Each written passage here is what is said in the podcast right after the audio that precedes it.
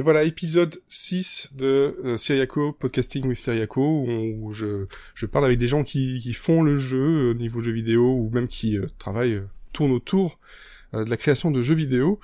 Et pour ce numéro, je, je, oh là, je vais couper ça.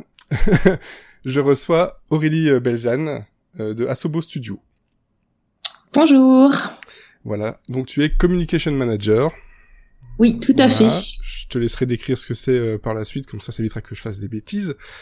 Euh, merci déjà d'avoir euh, accepté euh, bah, l'invitation, hein, parce que tu étais surprise surtout que je te pose des questions et que je te, je te le propose, donc j'espère que ça va maintenant. Oui.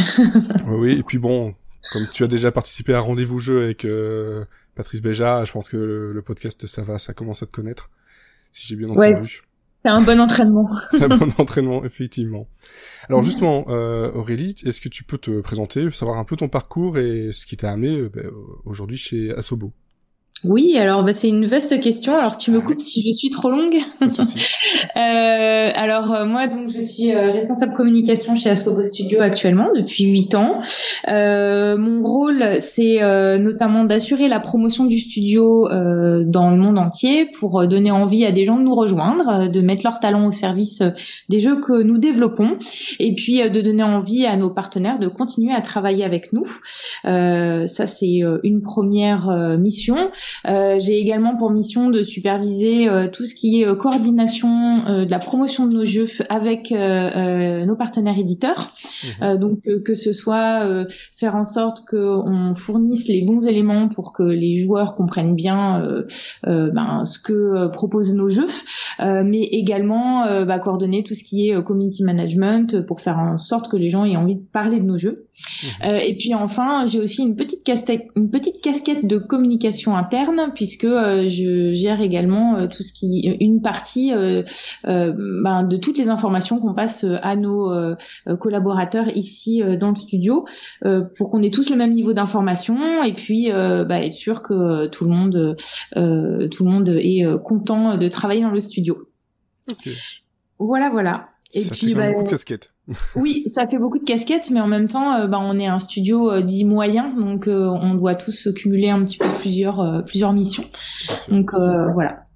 et puis tu me demandais mon parcours. ben moi j'ai commencé à travailler en 99. J'étais chef de produit chez Sony Music.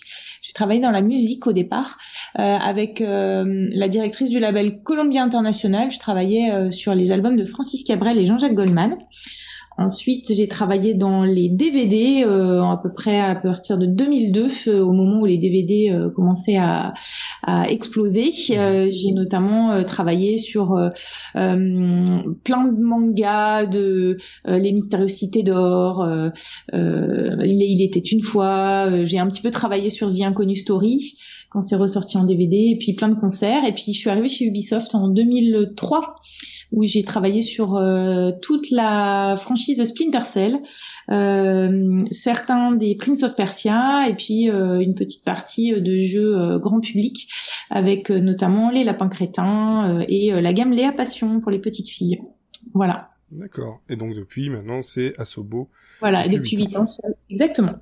Et, et, justement voilà, moi j'avais la question du pourquoi l'industrie du jeu vidéo, mais bon je vois voilà c'est l'industrie du euh, de, l'entertainment, du divertissement en, général, mais justement pourquoi ce, ce revirement du musique, DVD, puis hop, euh, jeu vidéo, c'est naturel ou c'est parce que c'était une envie? Euh, ben, c'est un peu les deux en fait. Euh, moi, j'ai eu de la chance euh, de collaborer, enfin de travailler dans des industries au moment où elles étaient vraiment au plus fort de mhm. leur leur succès. Donc c'est vrai que j'ai quitté l'industrie de la musique au moment où ça s'écroulait un petit peu.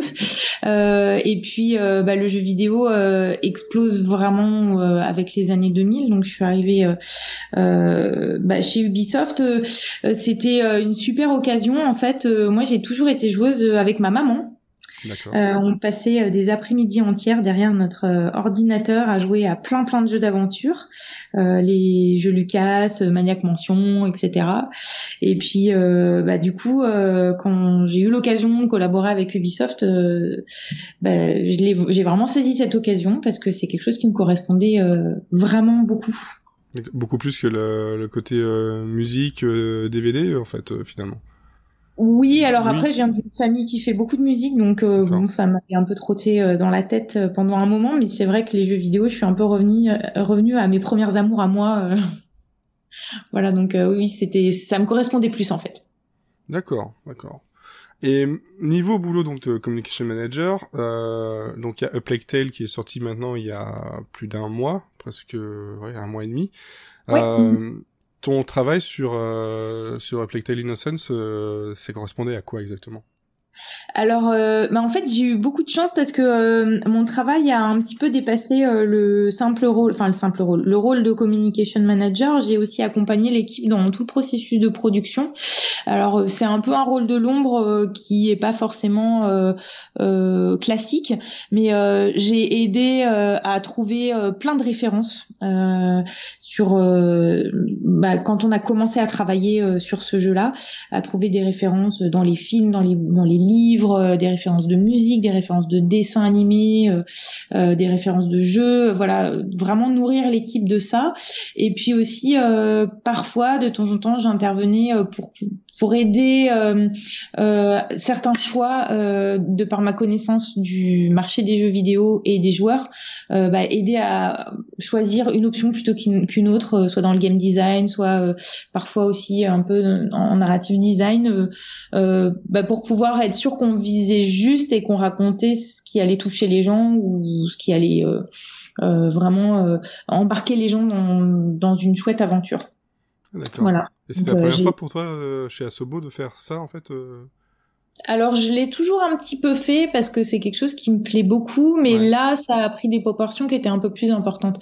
Je l'avais beaucoup fait sur un jeu qu'on a sorti sur HoloLens pour Microsoft qui s'appelle Fragments, où j'ai euh, beaucoup aidé aussi euh, à trouver des références, trouver euh, des éléments de décor, aller creuser un petit peu bah, pour trouver des pièces caractéristiques qui avaient besoin de trouver à quoi ressemblait une bibliothèque type ou à quoi ressemblait un coffre-fort ou ce genre de choses. Donc j'ai aidé pas mal à ça et, et, et sur Plex c'était encore plus important, on va dire.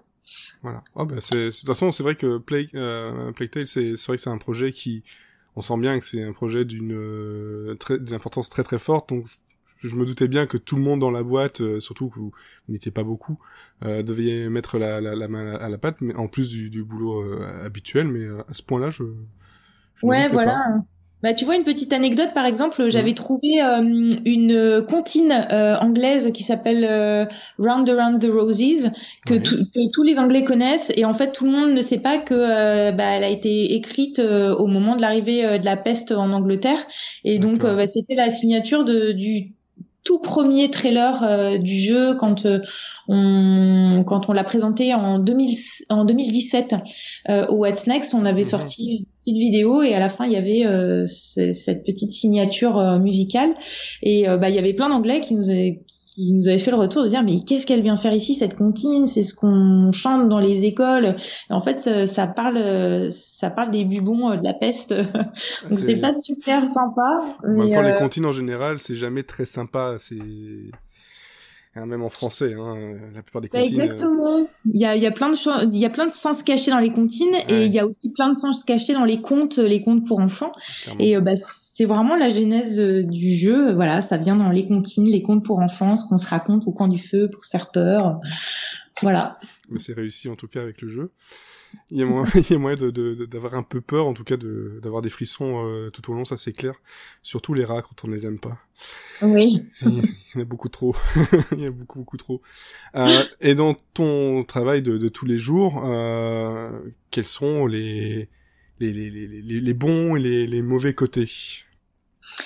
alors, je dirais que euh, il y a beaucoup de très bons côtés parce qu'on brasse euh, une richesse de missions. Euh, enfin, c'est vraiment très très riche tout ce que j'ai à faire au quotidien.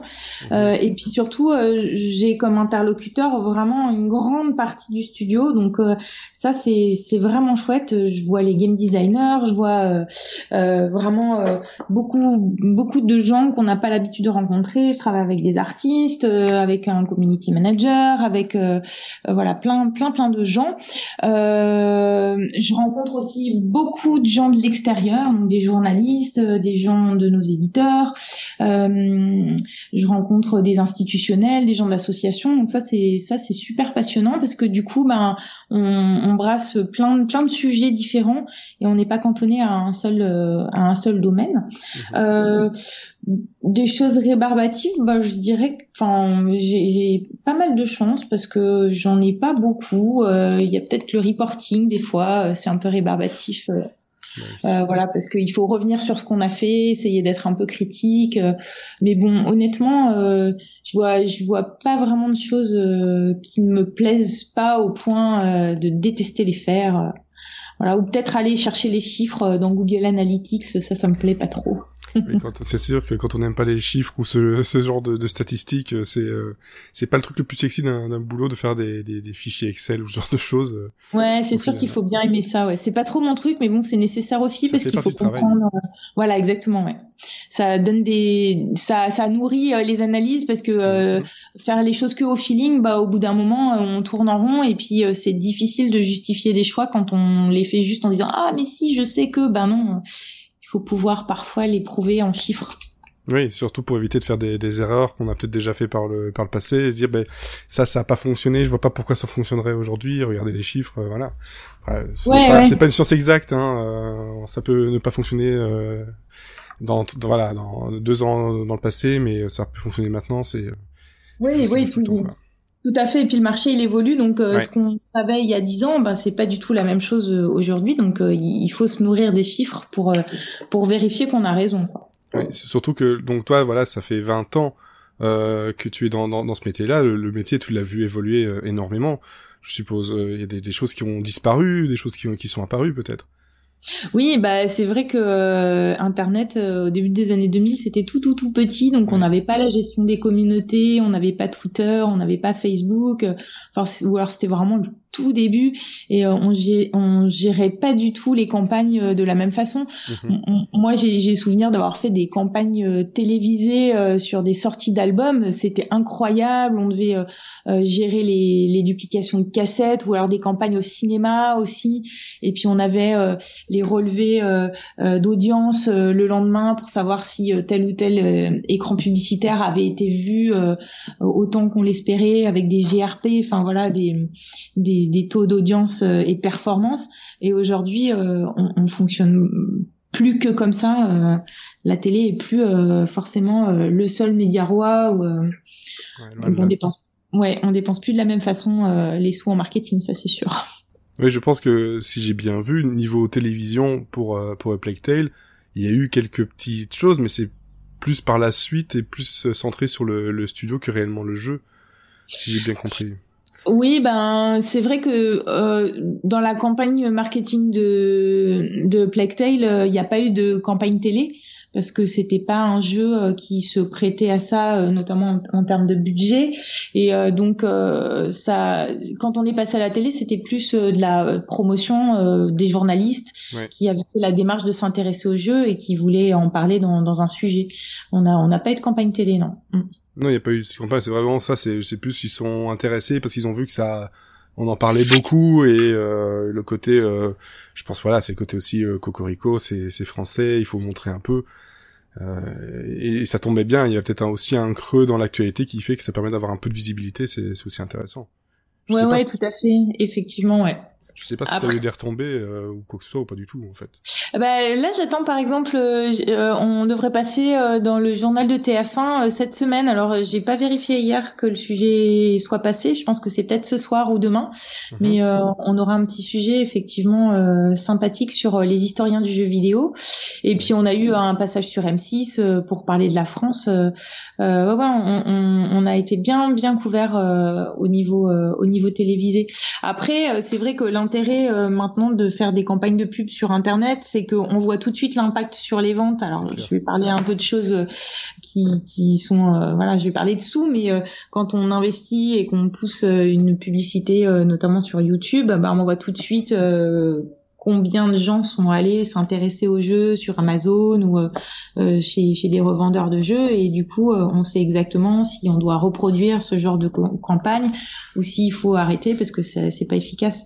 Ça l'est beaucoup moins sur plein d'autres plein d'autres outils marketing, la radio ou le cinéma ou la télé qui ont des montées en puissance qui sont beaucoup plus difficiles à mesurer aujourd'hui en tout cas. Oui, oui c'est ça. C'est c'est les chiffres qui sont donnés après par des médiamétries. Et, ouais. Et, voilà, et euh, on n'a pas la main du tout dessus, quoi. Exactement. Là, là c'est plus instantané, ouais, c'est vrai. il y, a, il y a des choses qui qui ont très très bien fonctionné, mieux que ce que tu pensais pendant cette campagne, ou euh, finalement c'était c'était logique que ça fonctionne comme ça? Eh ben écoute, alors euh, pour pour ce qui est investissement marketing, c'est pas moi vraiment qui avait la main ah, dessus j'ai des euh, j'ai des focus euh, à coordonner voilà, ouais. Donc eux, ils ont effectué les achats médias. C'était vraiment eux qui, qui s'occupaient de ça. Moi, je faisais plus en sorte qu'ils aient les éléments pour pouvoir euh, créer euh, les bons trailers, euh, les bonnes pubs, etc. donc j'ai, j'ai pas, j'ai, pas tout ce qui est chiffres de ce côté-là. En revanche, moi, ce qui m'a, enfin, ce qui m'a particulièrement touché, c'est le retour des gens sur les réseaux sociaux parce que je m'attendais à ce que l'histoire touche les gens, mais euh, à ce point-là, on a des témoignages qui sont euh, qui sont vraiment hyper touchants et et voilà, j'étais étonnée que les gens se livrent euh, à ce point et livrent à ce point leurs émotions, alors qu'aujourd'hui on, on cache plutôt ce qu'on ressent et mmh. et ça, ça, peut parfois être pris pour une faiblesse de ressentir des choses un peu fortes. Donc c'est c'est c'est assez cool quoi. Euh, il y a un papa qui nous a tweeté il y a pas très longtemps que sa fille euh, avait trouvé quel métier elle voulait faire en jouant les deux premiers jeux, les, les deux premiers niveaux du jeu. Elle lui a sauté au cou alors qu'ils se parlaient plus. Enfin c'est c'est vraiment super super chouette de voir euh, ce genre de choses. Il y a même un, un papa et une maman, un futur papa et une future maman qui envisagent d'appeler leur petite fille Amicia. ils nous ont envoyé ça en, en message. C'est c'est hyper touchant quoi. Mm, mm. On ne pense pas rentrer dans la vie des gens comme ça donc. Moi, ma deuxième, euh, ma deuxième s'appelle pas Amicia, mais elle est née le même jour, mais euh... ah, elle s'appelle pas comme ça parce que c'est prévu depuis un moment. Alors. Pardon? Non, elle, elle, est née le 14. Euh, tu as un bébé euh, là de d'un mois ou euh... ah d'accord, bah dis donc. Oui, oui, c'est pour ça que j'ai joué au jeu à minuit. J'attendais absolument pour pouvoir y jouer parce que je sentais qu'elle allait arriver et que je pourrais pas y jouer avant longtemps. D'accord, bah c'est c'est c'est super. tu vas t'en souvenir longtemps alors. Ah bah oui, c'est clair. Les, les, même, enfin pour moi, parce que pour euh, pour ma femme c'est plus, oui, c'est bien, mais euh, ça marche pas plus que ça.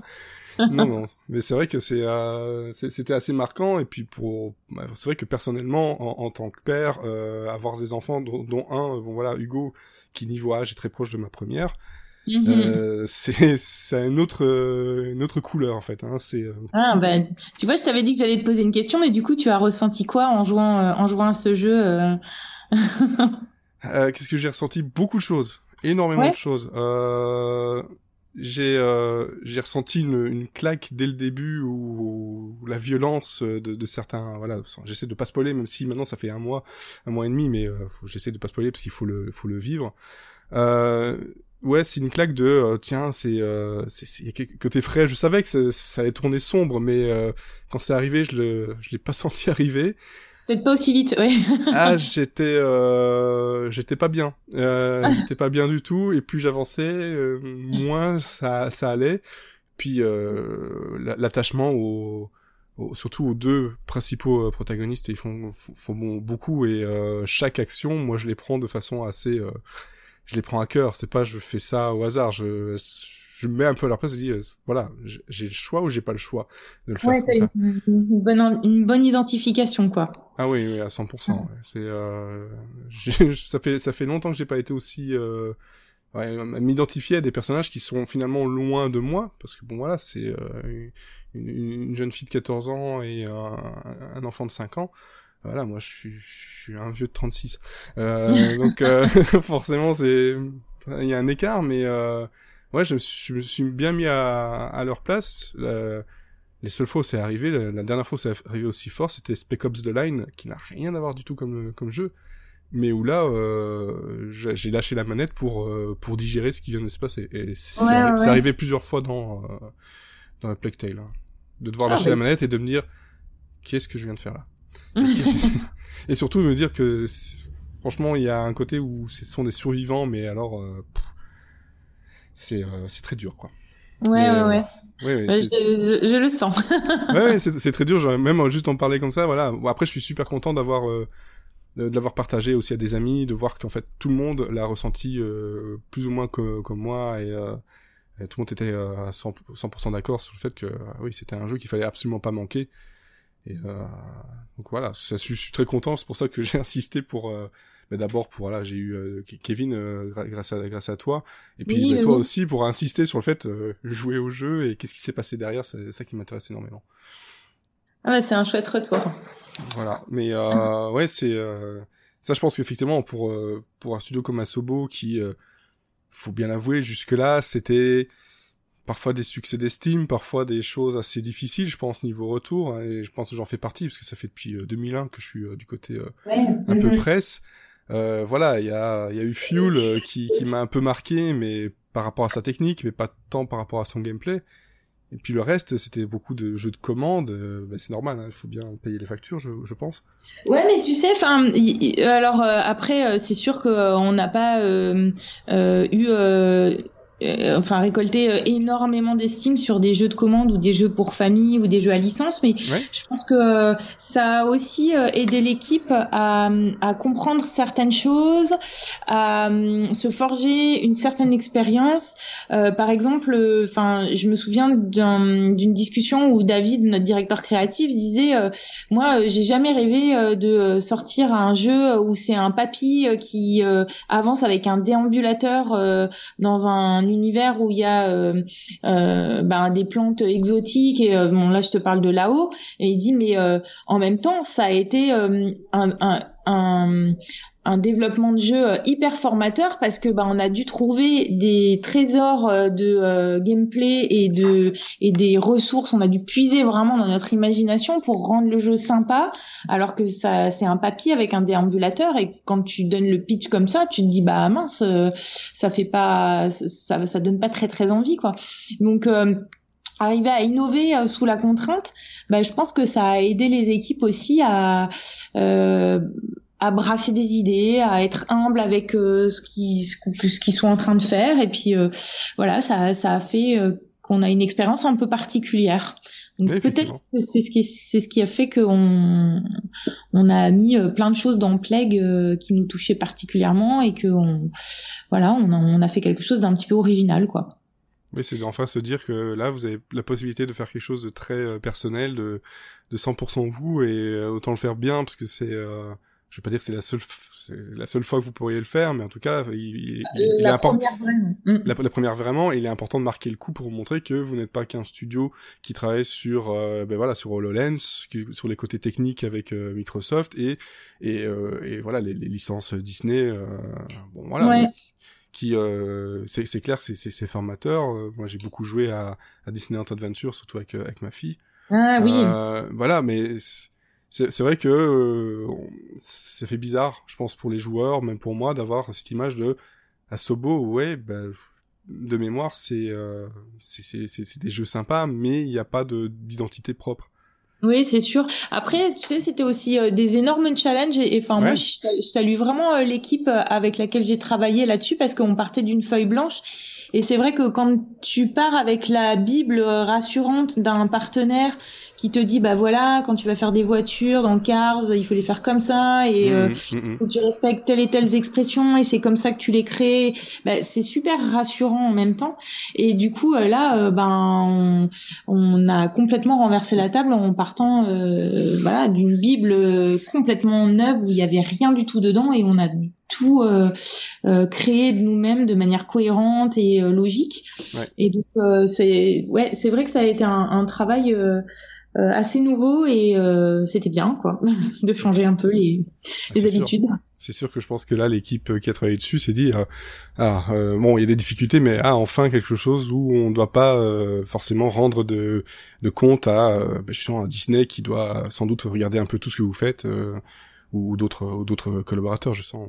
Partenaire. Ouais, ouais, complètement. D'ailleurs, c'est aussi pour ça qu'on nous posait souvent la question de savoir pourquoi est-ce qu'on avait choisi euh, euh, le Moyen Âge ou euh, de euh, faire en sorte que notre histoire se passe dans le sud-ouest de la France. C'est peut-être quelque part parce qu'on avait envie, pas de se rassurer, mais parler de quelque chose qu'on connaissait quand même. Donc euh, le fait de, enfin, on, on s'est jamais senti aussi pertinent que euh, de raconter une histoire qui se déroulait pas loin de chez nous en fait. Euh, ça aurait été plus compliqué d'aller euh, le baser euh, dans le Far West ou dans le fin fond de la Sibérie, quoi.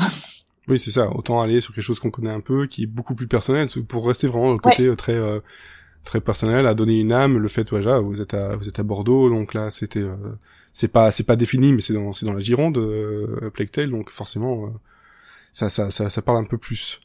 J'avais aussi comme question, voilà, de ton côté, voilà, euh, à part euh, les projets Asobo, il y aurait un projet dans la, la, com que tu aurais adoré faire, quelque chose qui qu'un autre studio a fait, que euh, pas forcément jeu vidéo, mais qu'un autre studio a fait et que tu aurais adoré travailler sur, sur, le sujet? Ah, alors ça c'est une bonne question. Euh, Bon, moi, je suis une grande, grande fan de The Witcher 3, donc ça m'aurait vraiment, vraiment plu de travailler dessus parce que je trouve que c'est vraiment euh, le jeu incroyable euh, qui ressort de, de, de ces euh, trois, quatre dernières années. Et puis il y en a un qui, qui m'intrigue vraiment, c'est Death Stranding qui arrive là au mois de novembre. Mhm. Ça, je pense que, enfin, c'est tellement fou et tellement, enfin, voilà ouais tellement mystérieux je je sais pas qui travaille dessus euh, en communication mais ça doit être euh, ça, ça doit être assez dingue aussi ouais, bon après ça, va être compliqué de, de gérer mais j'ai l'impression qu'il gère un peu euh, enfin je sais pas comment il gère ça mais c'est c'est assez bizarre c'est assez peu commun comment il gère la, la, la, communication sur ce jeu sur ce qu'ils vont montrer quand c'est ouais c'est ouais, c'est assez fou, mais euh, enfin, je trouve ça super. Donc, euh, ouais, je trouve ça assez mystérieux et ils, entraînent, ils, ils entretiennent très bien le mystère. Donc, euh, ce, ce jeu-là, ouais, je l'attends. je suis en train de chercher justement pour voir, mais qui, qui est derrière tout ça, mais je, je vois Allez, absolument pas. Non, moi non plus, j'ai pas trop creusé. c'est Kojima Production, mais mise à part ça, des... Ouais. Il, doit y avoir un éditeur quand même derrière, mais bon, bref, ouais. Je me rappelle plus qui est l'éditeur de Death Stranding, mais, euh... mais euh, ouais, c'est, en tout cas, c'est, c'est bien orchestré. Oui, oui. C'est super. En tout cas, ça, ça marque les esprits, euh, en bien comme en mal, mais on, voilà, ça ne laisse pas indifférent, ça c'est, ça c'est clair. Ouais, c'est clair. Et justement, voilà, de ton côté, euh, niveau communication manager, si quelqu'un euh, voulait justement faire ce, ce métier-là, euh, en dehors des, des études, quels, sont toi les, les, points importants que cette personne devrait euh, travailler ou avoir euh, pour pouvoir faire ce métier-là? Alors, euh, bah, alors tu me dis en dehors des études euh, déjà. Bah, les études déjà aussi, mais pas que. Ouais, ouais, ouais. je pense que alors il y a quelque chose d'assez basique, mais il faut bien parler anglais, ça c'est sûr, parce que on est amené à beaucoup échanger avec des gens de tous horizons et euh, c'est quand même la langue euh, la plus facile pour communiquer avec tout le monde. Euh, voilà, et puis c'est important de bien s'exprimer en anglais parce que parfois il faut être pertinent aussi en anglais et c'est pas toujours évident. Euh, ça c'est un plus un petit conseil, mais euh, et sinon je pense que c'est vraiment travailler euh, sa culture générale et son ouverture d'esprit parce que euh, bah, toujours dans, dans la même veine, on est amené à tellement jongler avec plein de choses et à parler avec plein de gens que si on est capable de se de communiquer avec des gens qui sont très très différents. Je vais pas dire se mettre à leur niveau parce qu'il n'y a pas de différence de niveau entre les gens, mais euh, eh ben, on, on, je pense qu'on est plus respecté et qu'on est euh, plus pertinent, plus professionnel, et puis euh, ben, on fait plus avancer les choses. Donc, euh, je pense que vraiment, ouais, avoir une très très bonne culture générale. Mhm. Euh, et puis euh, euh, bah, l'entretenir chaque jour, pas rester sur ses acquis. C'est vraiment super important. Et surtout ne pas se contenter de ne faire que, si on travaille dans le jeu vidéo, ne faire que le jeu vidéo, de toute façon, comme tu dis. Ouais, ouais, Parce que j'ai l'impression qu'il y a beaucoup de personnes qui pensent ça, c'est je vais me connaître à 1000% les jeux vidéo et rien que ça, et ça, ça va marcher. Je je pense que ça, ça peut marcher qu'un temps et, et pas à, haut niveau en fait. Ben, c'est déjà un prérequis parce que c'est vrai que moi je vois beaucoup de gens en entretien qui disent ah j'adore les jeux vidéo. Et quand tu leur demandes à quel jeu vidéo ils jouent ou ce qu'ils ont aimé ou ils sont incapables de te sortir ils disent ah ouais non mais en ce moment je je joue pas trop et tout. Bah si si t'es étudiant et que tu veux travailler dans les jeux vidéo déjà il faut continuer à y jouer ça c'est sûr. Euh, mais il n'y a pas que ça. Euh, effectivement il faut écouter plein de musique mais dans de toutes sortes lire plein de bouquins. Et ça ça se travaille euh, dès la sixième ou la cinquième parce que mhm autant de temps qu'on a perdu et qu'on et qu'on aura du mal à rattraper. Regarder plein de séries télé, plein de films, plein d'animés, euh, lire des mangas, enfin vraiment, euh, euh, voilà, s'intéresser à, à, à, plein d'autres choses que ce qu'on aime en fait. Oui, c'est ça, c'est justement d'ouvrir de plus en plus son esprit pour pouvoir communiquer mm. avec d'autres beaucoup plus facilement. Totalement, ouais. C'est plus compliqué, effectivement. Tu vois, c'est tout bête, mais euh, aller aussi dans des musées, et eh ben ça peut aider parce que euh, moi, mm. mes, mes, parents m'ont souvent amené dans, dans, des musées, ils aimaient beaucoup ça, et du coup, bah là, euh, quand j'avais euh, Olivier Ponsonnet, qui est un directeur artistique incroyable, qui a travaillé tout l'univers de Plague, qui me parlait de Claude Lorrain, de Bruegel, de Rembrandt, et eh ben même le fait d'avoir juste un exemple de, de tableau de ces gens-là, et eh ben j'avais moins l'air d'une cruche en face de lui. Et, euh, et bah là, ça, ça, tout peut aider. Il faut s'intéresser à tout en fait. Et euh, je, niveau justement niveau euh, métier, le niveau entretien d'embauche, euh, là tu nous as parlé des choses que tu as fait, euh, qui se sont bien passées, mais est-ce qu'entre temps il y a eu des, des, des, des actes manqués, des choses qui n'ont pas été comme tu voulais, ou ton CV ne suffisait pas, ou finalement non, ça, ça a coulé de source tout de suite? Euh, bon, si j'ai eu des accidents de parcours comme tout le monde. Hein. Euh, en, en, 2009, j'ai dû euh, démissionner de chez Ubisoft parce que euh, mon mari a été muté sur Bordeaux et bah, j'ai eu 18 mois où j'ai où ça a été plus compliqué et où j'ai ouais. au chômage parce que bah, j'ai retrouvé du boulot tout de suite, mais ça s'est pas bien passé. C'était des erreurs de recrutement, des voilà, des univers qui me correspondaient pas et c'est c'est c'est pas toujours facile. Donc oui, ça peut arriver à tout le monde. Et, euh, et c'est pas facile d'être au chômage et euh, de se sentir euh, euh, inutile ou le soir de rien avoir à raconter quand tout le monde a sa journée de boulot à raconter. C'est vraiment un moment qui est, qui est pas agréable. Et euh, voilà, je comprends très bien les gens qui cherchent du, du taf en ce moment parce que ben oui, c'est c'est c'est pas facile aujourd'hui de donner du sens quand ce qui donne du sens à la vie, c'est parfois euh, essentiellement le travail. Voilà, je pense que c'est ce genre de questions-là qui sont parfois un peu euh, pas pessimistes, mais qui euh, permettent de d'en mettre un peu la réalité, parce que quand on voilà, on aime bien mettre en avant et c'est normal, hein, tout ce qui va bien, mais euh, parfois on peut avoir le, le, côté un peu biaisé de se dire qu'en fait bah, tout est bien allé, ils ont eu beaucoup de chance, se dire que non, en fait tout le monde a son moment où ça ça merde et, et ça veut pas, et puis bah, finalement on finit toujours normalement par s'en sortir aussi, donc c'est ça que pour ça que je pose la question maintenant, parce que je me rends compte que quand je fais des interviews, j'aime bien me préciser ce qui va bien. Et je me dis, bah, c'est bien aussi de savoir, en fait, si, voilà, un peu le côté post-mortem, qu'est-ce qui n'a pas été, qu'est-ce qui a été, et qu'est-ce qu'on peut changer pour euh, améliorer, quoi. Ouais, tout à fait. Mais tu vois, enfin, le, fait d'être au chômage, par exemple, ben c'est un peu comme un grand gouffre qui s'ouvre, qui s'ouvre euh, sous tes pieds et où tu sais pas où est-ce que ça va s'arrêter. Et ça, c'est vertigineux, quoi. Ça fait vraiment super peur. Et euh, je pense que, bah, Bon après c'est vrai que j'ai eu je me suis quand même créé mes chances parce que j'ai réussi à trouver ce poste. Il y en avait un sur Bordeaux et c'est moi qui l'ai eu mais maintenant il y en a plusieurs parce qu'il y a d'autres studios qui se sont ouverts et il y en a d'autres qui ont grandi. Mais euh, moi je me souviendrai toujours la fois où euh, ben j'étais euh, vraiment au fond du trou. En plus j'allais avoir un bébé, alors euh, du coup c'était vraiment pas le moment de chercher du boulot, mais euh, j'avais tellement envie de retrouver du, du taf que bah, je me suis pas découragée et j'ai fait une proposition de poste à deux personnes qui s'appellent David Deden et Sébastien Vlor. c'était au mois de mai, je sais plus en quelle année, ça devait être en 2010, quelque chose comme ça euh, non 2011 et puis euh, ben ils m'ont dit bah non euh, ça nous intéresse pas euh, c'est pas c'est pas dans la euh, dans la stratégie du studio aujourd'hui on n'a pas de poste pour toi et puis il s'est avéré que la roue elle a tourné et six mois après ils ouvraient un poste qui me correspondait et le fait de les avoir contactés avant six mois avant bah, ils se sont souvenus de moi ils m'ont dit bah oui bien sûr voyons-nous en entretien donc, euh, faut jamais désespérer. Il faut toujours saisir plein d'occasions, même si c'est pas le moment. Bah, peut-être qu'un jour ça servira. Oui, c'est ça. C'est euh, essayer, avoir des échecs, c'est toujours faire quelque chose. Hein. C'est, ça a l'air facile comme ça à dire, ça a l'air un peu motivation speech, mais je pense que voilà, il y a beaucoup de personnes qui en ce moment n'osent même plus essayer quoi que ce soit de peur de d'échouer. ouais, ouais, c'est c'est très très difficile de se motiver. Hein, je comprends bien. Ça fait peur. Ça, ben ouais, mais en même temps, bah il faut se challenger aussi et c'est c'est comme monter son propre projet à soi-même. Hein. C'est comme développer son propre jeu vidéo.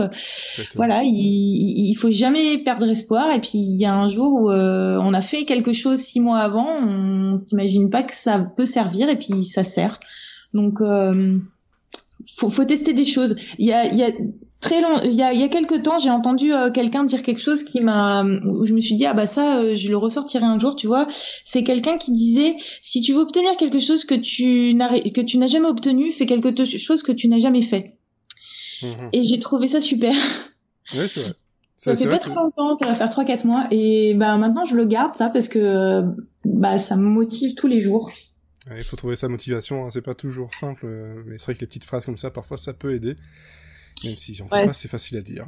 Oui, oui, c'est un peu cheesy comme ça, dit comme ça, mais c'est vrai qu'elle m'a marqué cette phrase. bah oui, mais voilà, c'est, on, trouve la motivation, on, peut la trouver, hein, que ce soit une phrase, une chanson, n'importe quoi, un jeu, euh, que sais-je encore. Et euh, par rapport au jeu, justement, voilà, donc euh, je t'en ai parlé juste avant d'enregistrer. Quel est ton jeu du moment? Alors, ça va... Ça va peut-être te faire un peu bizarre parce que ça fait un moment qu'il est sorti, mais euh, j'ai joué à Gris et j'ai beaucoup aimé. Euh, c'est un jeu euh, qui m'a aussi marqué euh, comme comme Tale parce que il n'y a pas de dialogue, il y a peu de d'éléments à l'écran.